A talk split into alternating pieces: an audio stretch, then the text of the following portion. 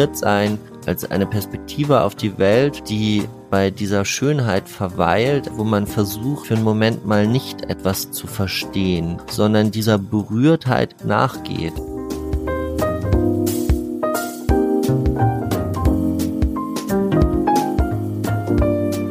Hallo und herzlich willkommen im Sinneswandel Podcast. Mein Name ist Marilena Behrens und ich freue mich, euch in der heutigen Episode zu begrüßen. Sinn ist also eine Beziehungssache, habe ich in der letzten Episode von Philosoph Christian Uhle gelernt. Er ist nicht in uns versteckt, liegt nicht irgendwo außerhalb in der Welt verborgen, sondern mittendrin, in den Zwischenräumen. Aber gerade die übersehen wir schnell mal in der Hektik des Alltags, im Streben, Stratzen und Straucheln unter all den Anforderungen, die das Leben an uns stellt. Wer hat da schon Zeit, sich noch mit der Welt zu befassen, genauer gesagt mit der Beziehung zu ihr? Aber genau hier entsteht eben auch Sinn. In den Momenten, in denen wir nicht versuchen, alles zu durchdringen, zu verstehen und zu beschreiben, sondern einfach wahrnehmen, ohne Wertung. Das klingt beinahe nach Meditation. Vielleicht ist es das in gewisser Weise auch aber vor allem ist es eine Betrachtungsweise von Welt, die dem Homo economicus abhanden zu kommen scheint. Natürlich geht es nicht darum, rückwärtsgewandt das Gewesene zu romantisieren und gar zurückholen zu wollen. Die Frage ist vielmehr, welchen Sinneswandel bedarf es, damit wir heute wieder Sinn empfinden können? Denn der scheint vielen Menschen abhanden zu kommen. Also suchen Sie ihn in der Arbeit, der Liebe, auf fernen Reisen oder in den eigenen Tiefen des Seins. Aber manchmal blickt einem auch da einfach nur die Lehre entgegen. Wie also lässt sich Sinn finden, als Einzelne wie als Gesellschaft? Mit dieser Frage befasst sich der zweite Teil des Gesprächs, das ich mit Philosoph Christian Uhle geführt habe. Solltet ihr Teil 1 noch nicht gehört haben, der ist in den Shownotes verlinkt. Und solltet ihr nach dem Gespräch Lust haben, die philosophische Reise zum Sinn des Lebens fortzuführen, könnt ihr zu Christians Buch Wozu das alles greifen, das letzte Woche frisch erschienen ist. Und unter allen, die Sinneswandel via Steady supporten, danke an euch, verlosen wir gleich vier Exemplare davon. Wie ihr teilnehmen könnt, das steht in den Shownotes. Jetzt wie Freude beim Zuhören von Teil 2.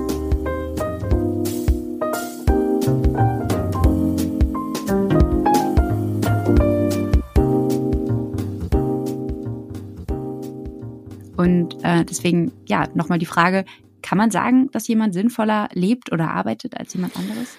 Ja, diese Außenbewertung ist natürlich jetzt immer ein schwieriges Feld. Aber äh, ja, ich glaube, wir kommen jetzt nicht drum herum. Also nochmal, was ist denn jetzt philosophisch oder sozusagen objektiv gesehen sinnvoll und was nicht?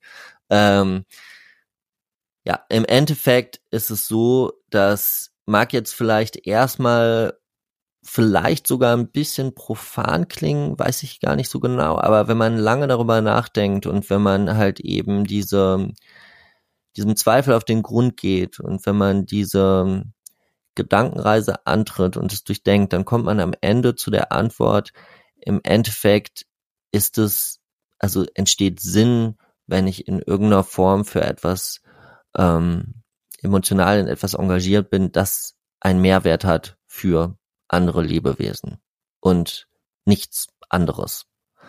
Und das ähm, ist einerseits so breit, dass es eben ein Sinn ist, der uns auf nichts Konkretes festlegt, ja, weil man den natürlich dann individuell ausbuchstabieren und auf sein Leben übertragen muss.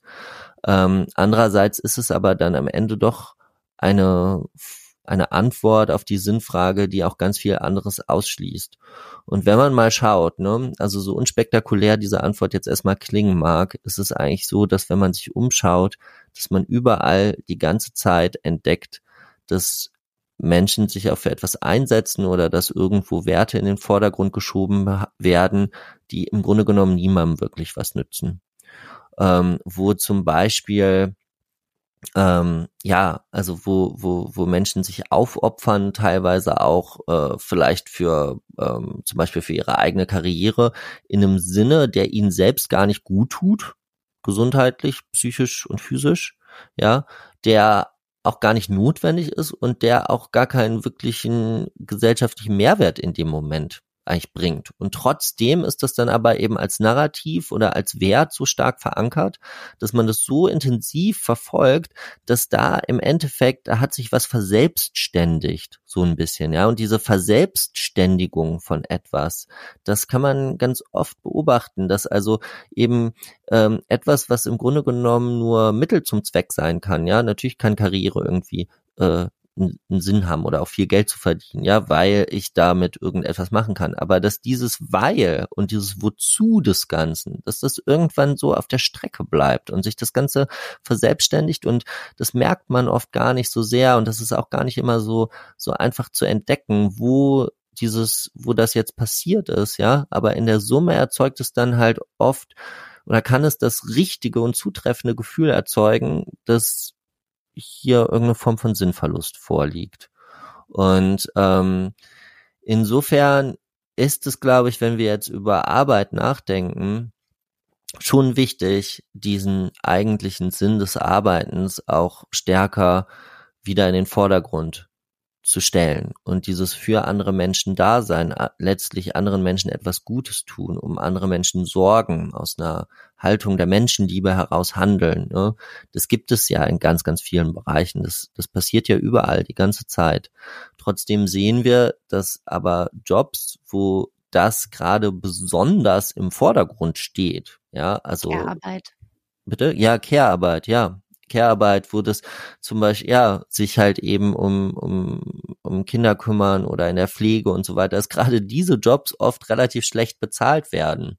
Und ähm, das ist ähm, ein, das ist sozusagen ein gesellschaftliches Phänomen, ja, dass man besonders sinnvolle Jobs äh, tendenziell schlechter bezahlt, ja, ähm, was eine eine Spannung erzeugt, ja, die dann natürlich auch schnell innere Konflikte hervorrufen kann, wo man wirklich dann irgendwie so ein bisschen lost ist und sich denkt, mh, hm, eigentlich ist das jetzt gar nicht so wirklich relevant, was ich hier mache und eigentlich fehlt mir emotional auch irgendwas. Eigentlich würde ich gerne irgendwas machen, das irgendwie wichtiger ist, wo ich irgendwie wirklich, wo ich wirklich mal einen Beitrag zu irgendwas leisten kann.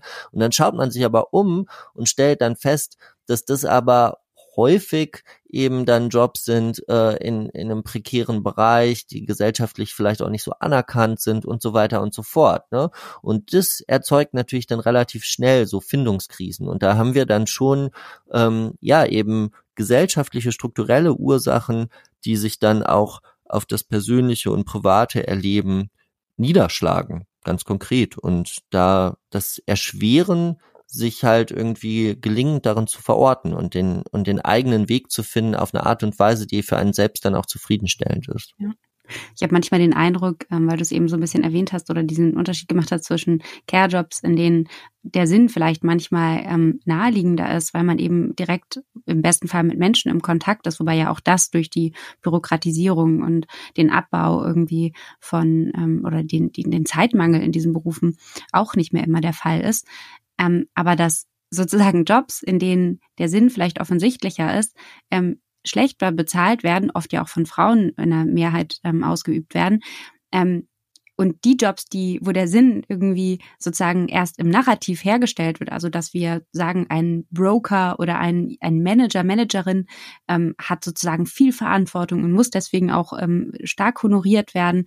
Ich will das jetzt auch gar nicht komplett in Frage stellen. Also da ist ja zum Teil auch was dran. Wenn du für Menschen eine Verantwortung hast, dann rechtfertigt das vielleicht auch ein Gehalt, aber oft eben nicht diese sehr hohen Gehälter. Aber was ich eigentlich am Ende sagen will, ist, dass ich manchmal den Eindruck habe, dass die Jobs, die eben, ähm, wo der Sinn nicht so wirklich mehr offensichtlich häufig ist, dass die sozusagen dafür ähm, dann durch Geld im Prinzip ähm, zufriedengestellt werden. Also sozusagen der, der Sinn wird dann durch Geld ersetzt. Und ähm, das ist natürlich irgendwie eine ziemlich traurige Entwicklung, würde ich behaupten. Aber rückt auch in den Vordergrund, dass, ähm, und das wäre eher so meine Frage jetzt nochmal, weil du es eben auch schon kurz angesprochen hast, dass sozusagen die Grundlage damit eine Grundlage für ein, ein, ein sinnerfülltes Leben überhaupt da ist, dass das nicht nur eine persönliche Aufgabe und Frage ist, sondern eben auch eine, eine gesellschaftliche, oder? Ja, genau.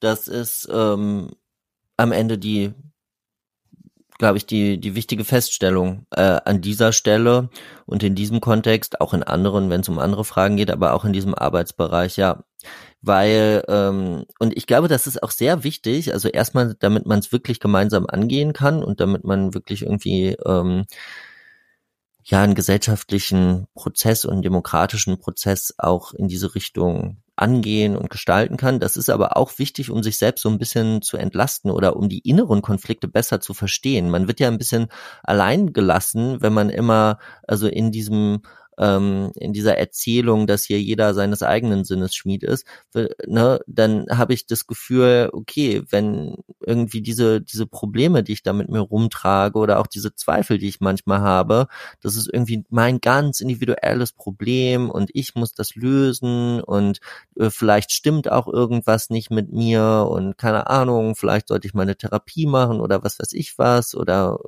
vielleicht, ne, irgendwie solche Gedanken. Und das kann erstmal helfen, für sich selber das auch besser zu sortieren, tatsächlich zu verstehen, nee, wo sind das innere Konflikte, die eben auch äußere Ursachen haben? Also wo, äh, wo läuft hier auch gesellschaftlich was schief? Und da muss ich jetzt nicht ähm, ja die ganze Zeit nur an mir selber arbeiten, obwohl am Ende ist das natürlich ein wichtiger Punkt. Klar, am Ende bleibt mir auch nicht viel anderes übrig, als mich selber darin zu verorten.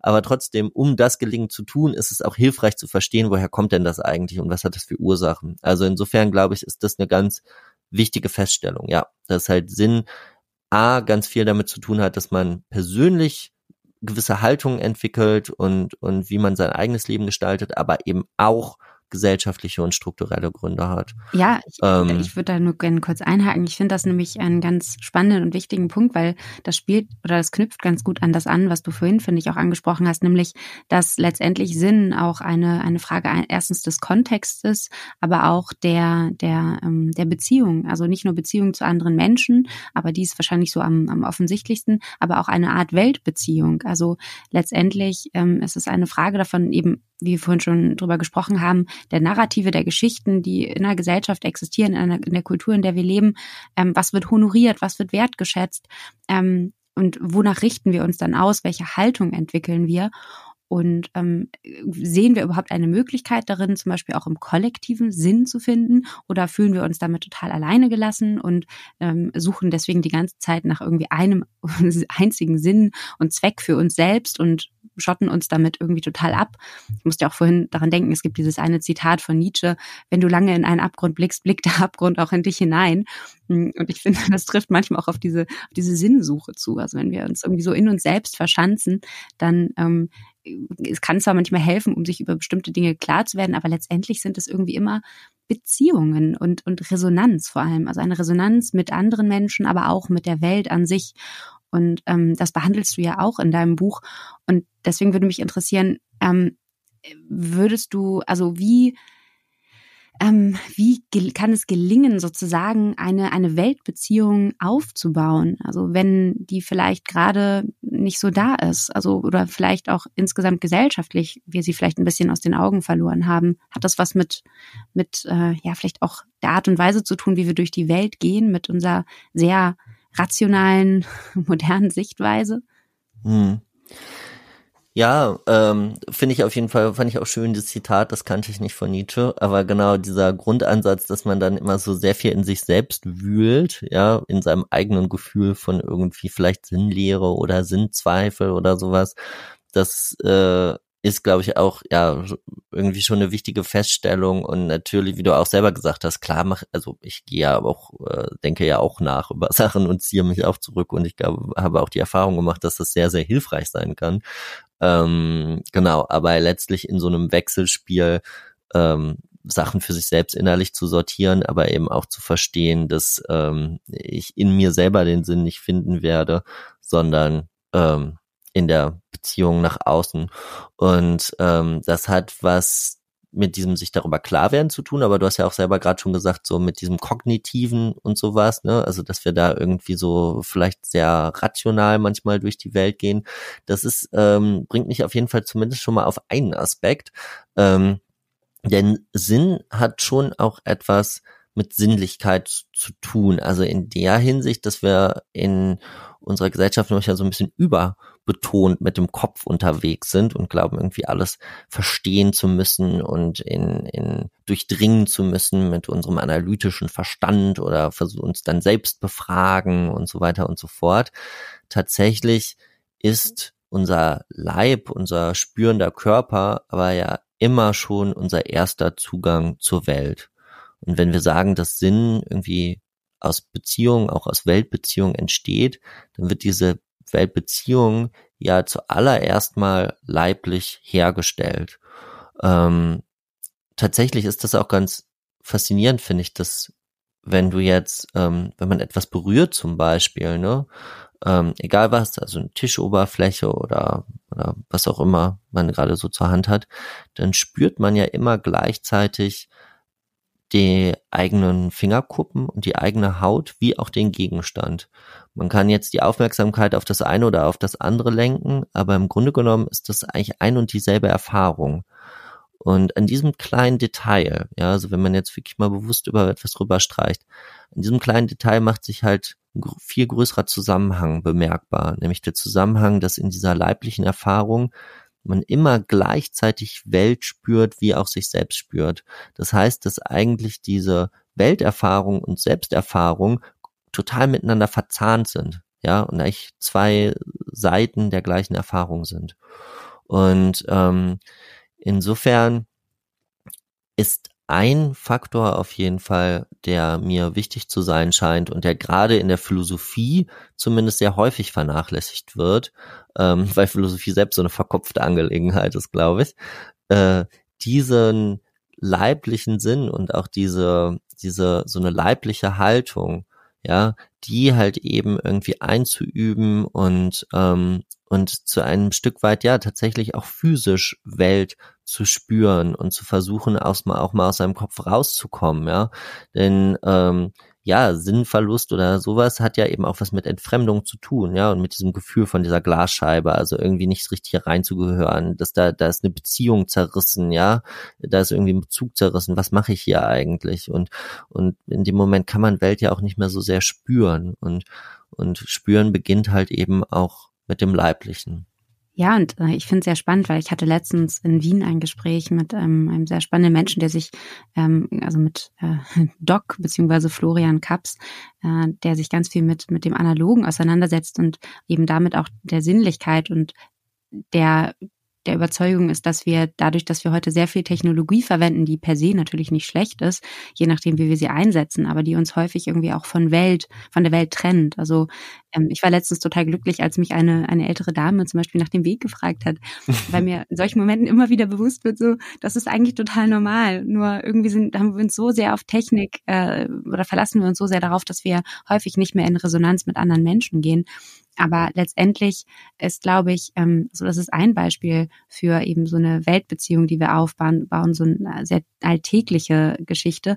Ähm, aber letztendlich ist es ja auch die Frage, wie wir das Gefühl haben, überhaupt in der Welt eingebettet zu sein, also nach Involviertheit. So diese Sichtweise, die sozusagen eigentlich seit der, der Aufklärung im Gange ist. Du hast eben von der Ratio gesprochen, ähm, was Max Weber auch schon die Entzauberung der Welt nannte, dass wir versuchen, alles irgendwie messbar zu machen, was vielleicht aber auch gar nicht messbar ist. Also dieses Zitat von Martin Seel, die messbare Seite der Welt ist nicht die Welt, sie ist einfach nur die messbare Seite der Welt. Das macht eben sehr deutlich, dass, dass wir nicht alles so erfassen erfassen können und dass manche Dinge vielleicht auch besser sind, wenn, also, dass wir sie mehr ähm, eine bessere Beziehung zu ihnen aufbauen können, wenn wir sie einfach nur erstmal auf uns einwirken lassen und ähm, nicht versuchen, alles zu kontrollieren und zu beherrschen, sondern letztendlich irgendwie einen, einen Umgang mit der Welt finden. Und ich finde, das hast du so wahnsinnig schön beschrieben, indem du das Ganze einen sozusagen poetischen Blick ähm, genannt hast, mit dem wir sozusagen auf die Welt blicken und auch mit der Welt sozusagen interagieren. Vielleicht magst du einmal erzählen, was du damit meinst. Ja, ähm, mit diesem äh, genau, also zu den Sachen, die du auch vorher gesagt hast, ich glaube, diese, das hängt auch zusammen, ne? Also ähm, wir kamen ja jetzt gerade so ein bisschen ähm, einerseits von diesem Leiblichkeitsthema und dann hast du ja die Smartphone-Beispiel gebracht, also dieser technische Bezug und dann zu dieser kognitiven, also die Welt vermessen zu wollen. Und das tatsächlich ist so, ähm, also einerseits einfach so auf die Welt zu blicken, als wäre die Welt eine große Apparatur, ja, das ist, ähm, die man jetzt messen kann und analysieren kann und kontrollieren kann. Das hat natürlich auch etwas zu tun mit der Technisierung unserer Lebenswelt und, damit, dass wir generell in sozusagen einer einer ähm, Gesellschaft leben, die so einem technischen Blick einen immer höheren Stellenwert einräumt. Und ähm, erstmal ist es, glaube ich, wichtig festzustellen, a, dass dadurch was verloren gehen kann, also wie du es was du gerade meintest, mit ähm, dieser Begegnung, wo du nach dem Weg gefragt wurdest. Also als ich, in, mir ist das auch aufgefallen, ne? als ich nach Berlin gekommen bin, habe ich dauernd Leute nach dem Weg gefragt, als ich hier hingezogen bin und hatte halt so einen Stadtplan halt eben dabei. Ähm, und äh, das ist so lange jetzt auch noch nicht her, aber jetzt kommt es mir schon vor wie absolutes Mittelalter und düstere Vergangenheit und irgendwas, was völlig, äh, völlig fern ist, ja, weil natürlich irgendwie mittlerweile alles mit Google Maps nachgucke. Ähm, und es geht nicht darum, dass man immer in so einer, so einer sinnlosen Nostalgie hinterherhängt und immer glaubt, dass früher alles so viel besser war. Aber ich glaube schon, dass all diese Einzelelemente, Ne, wenn man die mal alle zusammennimmt, wenn man das mal zusammennimmt, dass, so, ähm, dass, dass Kinder immer stärker Computer spielen, dass halt irgendwie das, ähm, das, das physische Spielen abnimmt, wenn man das äh, zusammennimmt mit ähm, dem Zunehmen von Zoom-Calls und Homeoffice, ähm, dass man nicht, mehr nach dem Weg fragt, sondern sich durchnavigieren lässt, dass man ähm, drauf auf die Wetter-App vertraut, anstatt irgendwie selber nochmal rauszugehen und zu versuchen äh, zu riechen, wie die Luftfeuchtigkeit ist und ob sich Regen ankündigt oder nicht. Wenn man das alles zusammennimmt, ja, dann wird es, glaube ich, schon zu einem relevanten Phänomen. Und dann kann man schon anerkennen, okay, in der Summe dieser ganzen Entwicklung rückt so ein leiblicher Weltbezug tatsächlich ein Stück weit in den Hintergrund. Und ähm, das andere, was halt eben in den Hintergrund rückt, ähm, ist halt das, was, ähm, wo du jetzt gerade meintest mit diesem poetischen Blick über den ich da schreibe oder was ich da versuche zu zeigen, ist halt, dass dieses Berührtsein von der Welt ähm, eben nicht nur etwas ist, was sich jetzt ganz physisch ausdrückt, wenn ich mich jetzt, wenn ich jetzt, naja, mal ganz platt gesagt, wenn ich jetzt irgendwie äh, durch den Regen laufe oder barfuß durch den Wald oder wenn ich mich in die Philharmonie setze und mich berühren lasse oder wenn ich äh, in die, mich in die Badewanne lege oder irgendwie sowas. Ja, also diese wirklich jetzt mal explizit leiblichen Sachen, sondern dieses Berührtsein, ja, einfach als ähm, als eine Perspektive auf die Welt, als eine Perspektive auf die Welt, die bei dieser Schönheit verweilt, eine Perspektive, wo man versucht, ähm, für einen Moment mal nicht etwas zu verstehen und wo man es nicht rational sich anschaut, sondern dieser Berührtheit im Endeffekt nachgeht. Und das ist klar etwas, was ich poetischen Blick nenne, also ein Blick, der im Endeffekt bei dem Zauber dieser Welt verweilt ja, und der diesem Zauber dieser Welt gilt und nicht versucht, den wegzuerklären und zu durchdringen oder so, sondern dem halt nachspürt. Und ähm, das ist auf eben mit dieser Entzauberung der Welt, die du gerade angesprochen hast, die auch Max Weber schon beschreibt, ist es ja schon eine große gesellschaftliche Entwicklung und auch ein Teil der sogenannten gesellschaftlichen Moderne, ja, die durch Industrialisierung und Ökonomisierung und sowas halt eben ähm, angestoßen wurde, dass ähm, die Welt so ein bisschen entzaubert wird, dass sie, dass, dass, dass, dass, dass solche Erfahrungen ein Stück weit auch wegerklärt werden. Und das ist, also, das ist oft gar nicht so greifbar, ja. Also sowas wie zum Beispiel, dass wir halt irgendwie ähm, viele Leute sehen ja mal im Fernsehen irgendwie Interview mit irgendwelchen Hirnforscherinnen oder Hirnforschern und ähm, man hat irgendwie so Begriffe an der Hand, irgendwas mit Neuronen und so weiter und Botenstoffen, ja. Und ähm, dass man dann zum Beispiel verliebt sein, ja, dass man das halt überhaupt beschreiben kann in so einem Vokabular mit irgendwie Dopamin und was weiß ich was und so weiter und so fort, ja.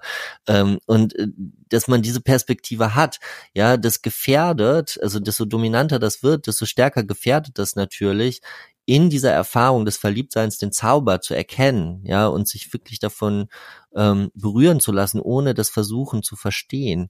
Und ähm, ja. Das ist so wie, ich, ich ist lustig, dass du darauf zu sprechen kommst, weil äh, da wollte ich auch eben gerade fast einhaken mhm. und dann hast du es selbst angesprochen, äh, ohne dass es abgesprochen wäre. Ähm, mhm.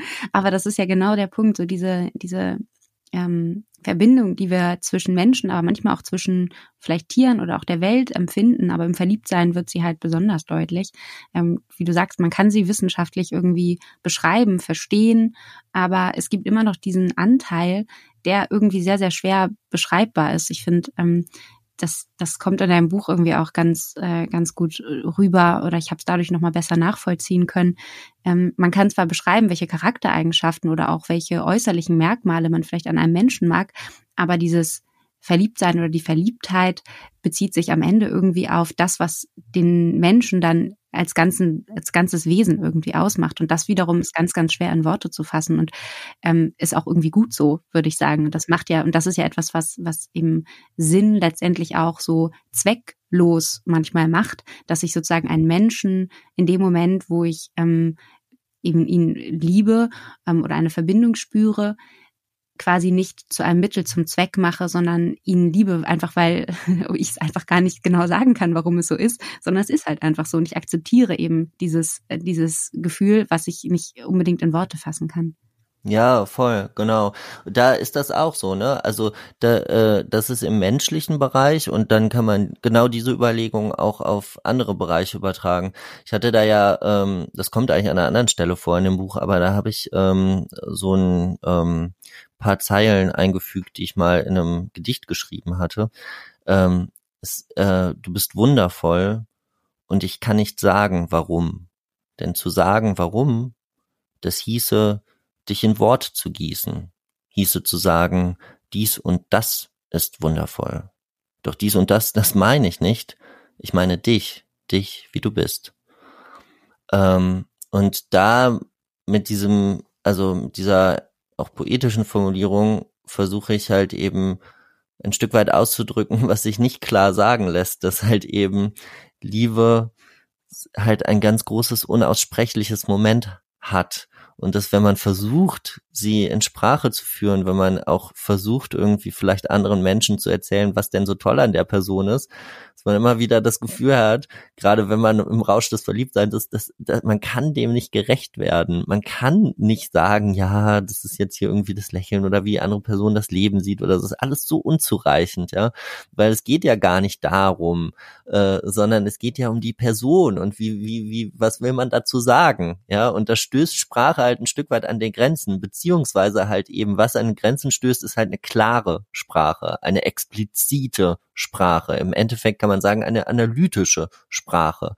Ja, und genau das Gleiche gilt aber auch in Bezug auf andere Dinge. Also genau das Gleiche kann auch gelten, wenn ich mich halt eben von Musik berühren lasse und wenn ich halt oder wenn ich mich von der Natur berühren lasse, ja, wenn ich halt irgendwie durch den durch den Wald laufe oder irgendwo verweile und ich spüre da ganz vieles und das ist, das ist so schön, ja, und da berührt mich etwas und ich sehe etwas da drin und ich sehe einen Zauber darin, ja, aber ich kann nicht sagen, ich kann nicht sagen, dies und das ist hier so wundervoll, denn dies und das, das meine ich ja nicht, ja. Ich meine ja genau das, was sich nicht klar aussprechen lässt und deswegen halt auch eben der poetische Blick, weil genau das ist ja der der Witz an Gedichten, genau so funktionieren Gedichte ja, dass sie sich vor allen Dingen für das interessieren, was man nicht in klaren Sätzen sagen kann, ja, dass sie Metaphern verwenden, zum Beispiel um sich an etwas anzunähern und um irgendwie ein Gefühl einzufangen und dass sie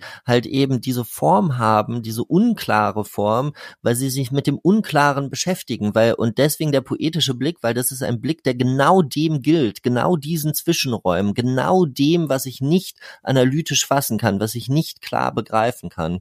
Und das ist, glaube ich, ähm, ja wichtig und deswegen ähm, deswegen schreibe ich davor auch so lange über über diesen wissenschaftlichen Blick und ähm, warum wichtig zu verstehen, dass dieser Blick ist dem nicht irgendwie untergeordnet, ja. Das ist nicht so, dass wir hier subjektiv versus objektiv haben oder dass das jetzt irgendwie ganz süß ist und ganz romantisch, wenn man ja auch mal so auf die Welt blickt. Nein, sondern wenn man das ernsthaft angeht und wenn man wirklich auch wissenschaftstheoretisch darüber nachdenkt, ja, dann ist dies einfach nur eine unterschiedliche Seite, von der man eine unterschiedliche Art auf die Welt zu blicken, eine Art, die der wissenschaftlichen Perspektive weder untergeordnet noch übergeordnet ist, sondern nebengeordnet ist. Und es, man kann im mit der gleichen Berechtigung von diesem Zauber sprechen, wie man von der Gravitationskraft sprechen kann, ja. Das alles sind Deutungsversuche unseres Lebens in der Welt. Das alles, ähm, ja, sind basiert auf Perspektiven. Mhm ich wollte gerade sagen, ich glaube, vielleicht gab es so ein paar Leute, die jetzt eben am Ende sich dachten so, oh, viel zu romantisch verklärt, irgendwie Esoterik, ich, ich schalte ab, das reicht.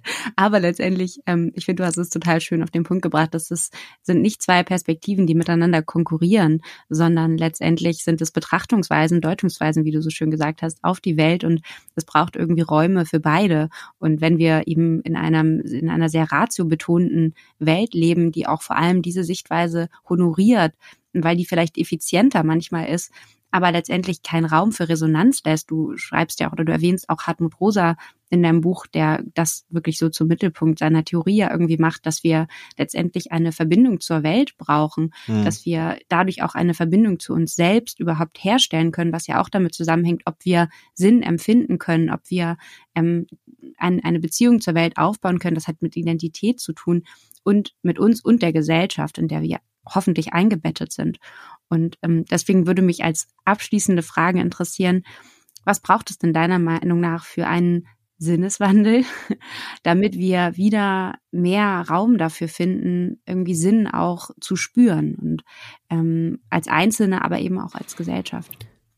Ja, ich glaube, da gibt's verschiedene Aspekte. Ne? Das eine ist, dass wir ähm, in einer Gesellschaft, die sehr stark von so Beschleunigung und Steigerungslogik geprägt ist, dass wir versuchen, uns ein Stück weit davon zu emanzipieren und Freiräume zu schaffen und auszuweiten, die nicht davon geprägt sind. Freiräume, in denen man verweilen kann, in denen man auch spielerisch auf die Welt zugehen kann, in denen man etwas tut, das eben nicht für etwas gut sein muss, sondern das den Sinn ein Stück weit auch in sich selbst trägt wichtig für so einen Sinneswandel ist auch, dass wir gemeinsam stärker daran arbeiten, ähm, ja, Wirtschaft wieder so zu gestalten, dass sie tatsächlich ähm, Menschen nützt, also dass der, also plump gesagt, dass der Mensch ins Zentrum ge gestellt wird und nicht der Profit, ja, aber hinter dieser, ähm, hinter dieser Formulierung verbirgt sich ja ganz, ganz viel und eigentlich eine ziemlich große und tiefgreifende Transformation, dass wir aber auf dem Weg dorthin selber uns immer wieder selbst befragen, ähm, wenn wir uns für irgendwas aufreiben oder sowas, warum eigentlich und ähm, sozusagen ist es das auch wert? Also, ah, ist das wirklich auch ein Wert für andere oder oder und für mich? Ähm, oder hat sich hier irgendetwas verselbstständigt? Bin ich hier irgendeinem faulen Sinnmärchen gerade auf den, auf dem Leim gegangen? Ja. Ähm, Teil von so einem Sinneswandel ist eben auch die Sachen, über die wir eben gesprochen haben, auch in einer Zeit, die natürlich auch noch viel stärker von Technisierung geprägt wird, als es bisher noch der Fall ist, ähm, indem wir halt diese analogen Kompetenzen und Zugänge, indem wir dieses Leibliche erleben, indem wir das, was sich nicht in klare Worte fassen lässt, diesen poetischen Blick nicht verlieren, sondern dem halt den richtigen Stellenwert einräumen. Denn in solchen Momenten können wir eine Verbundenheit erleben, die im Moment der Sinnkrise ja gerade fehlt. Da wird Verbundenheit, da wird Weltbeziehung hergestellt.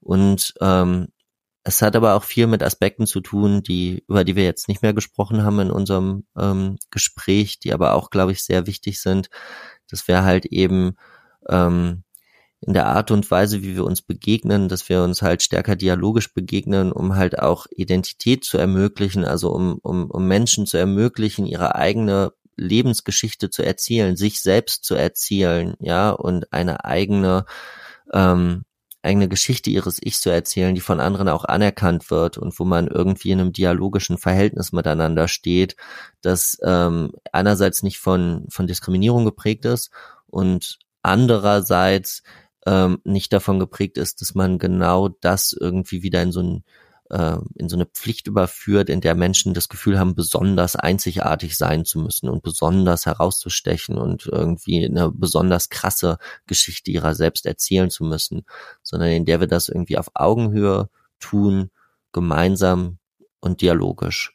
Und das sind verschiedene Elemente, die, glaube ich, dazu führen können, dass wir individuell in unserem Leben, indem wir für solche Haltungen annehmen, indem wir uns darauf besinnen, was wirklich zählt und indem wir das auch ähm, nicht nur im Kopf tun, sondern auch im Herzen tun, in unserem Halt, in unserem Handeln tun. Deswegen wegen eben Haltung, ja, so ein holistischer Begriff, ähm, indem wir das stärker umsetzen und indem wir gesellschaftlich gemeinsam daran arbeiten, ähm, dass es den Menschen auch möglich gemacht wird und nicht erschwert wird, solche Haltung einzunehmen und dadurch ein sinnvolles Leben für mehr, mehr Menschen ermöglicht wird.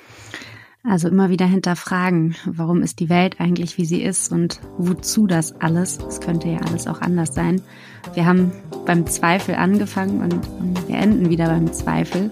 Der Kreis ist zwar nicht geschlossen, sondern offen, aber ähm, es fühlt sich für mich nach einer runden Geschichte an. Und in dem Sinne, ich möchte dir ganz herzlich danken, Christian, für diesen poetischen Blick ähm, auf die Welt und ähm, für deine Zeit. Danke, Marilena, für die Einladung. Ich danke auch euch fürs Zuhören und hoffe, dass alles hat irgendwie einen Sinn für euch ergeben oder im Zweifel auch einfach Spaß gemacht zuzuhören. Gerne schickt uns eure Gedanken zum Thema Sinn, was euch Sinn im Leben gibt ähm, oder auch einfach, was euch bewegt an redaktion.sinneswandel.art. Und ansonsten freue ich mich natürlich sehr, wenn ihr die Episode teilt oder uns sogar über PayPal oder Steady unterstützt. Wie das funktioniert, das steht ganz einfach in den Show Notes. Mein Name ist Marilena Behrens. Ich bedanke mich und sage bis bald im Sinneswandel Podcast.